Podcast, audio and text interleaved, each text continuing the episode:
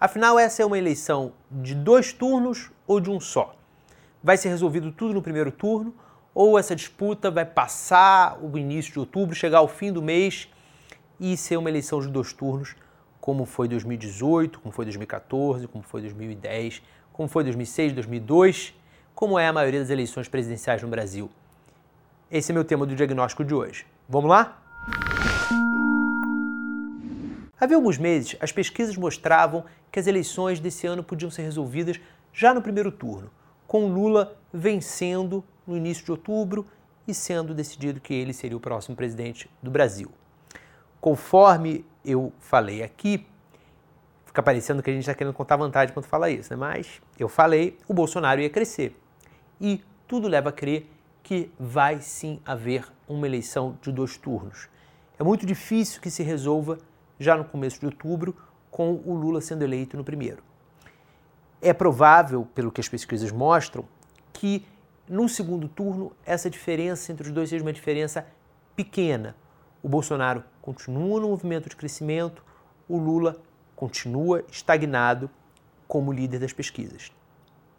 Esse movimento de crescimento do Bolsonaro injeta um otimismo na campanha do presidente e preocupa a campanha do PT, e, claro, a campanha dos outros candidatos que tentam ser a tal da terceira via.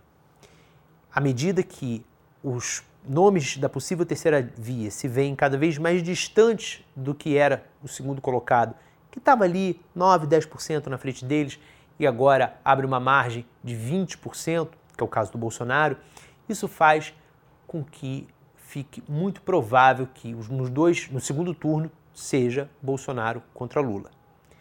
Mas justamente esse crescimento do Bolsonaro e a diminuição da quantidade de candidatos da terceira via, já saiu o Sérgio Moro, por exemplo, pode fazer com que haja uma mudança perto do primeiro turno e uma decisão já nele.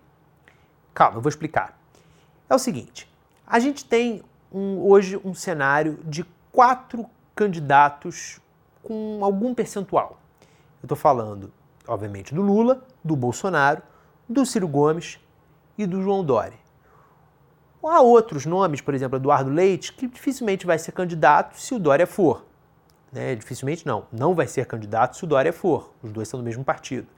Então, eu substituiria um pelo outro. Temos, portanto, quatro candidatos mais viáveis. Se o João Dória sair do jogo, a gente vai ter três. Pode haver um movimento para se resolver já no primeiro turno essa eleição tanto de antipetistas querendo votar já no primeiro turno no Bolsonaro, de maneira a impedir que o Lula vença, no, vença já no primeiro, quanto de antibolsonaristas ou de eleitores petistas querendo decidir já no primeiro para evitar uma polarização de novo PT e Bolsonaro e aí quem sabe o que pode acontecer e acabar o Lula sendo derrotado. Isso é um risco muito muito, muito possível.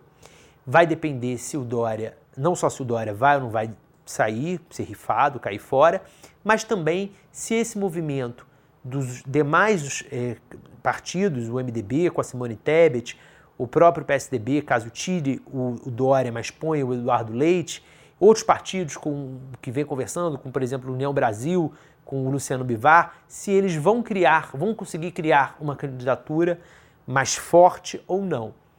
Se ficar entre Ciro, Bolsonaro e Lula e os outros nanicos ali, existe sim essa chance de ser tudo resolvido já no primeiro turno.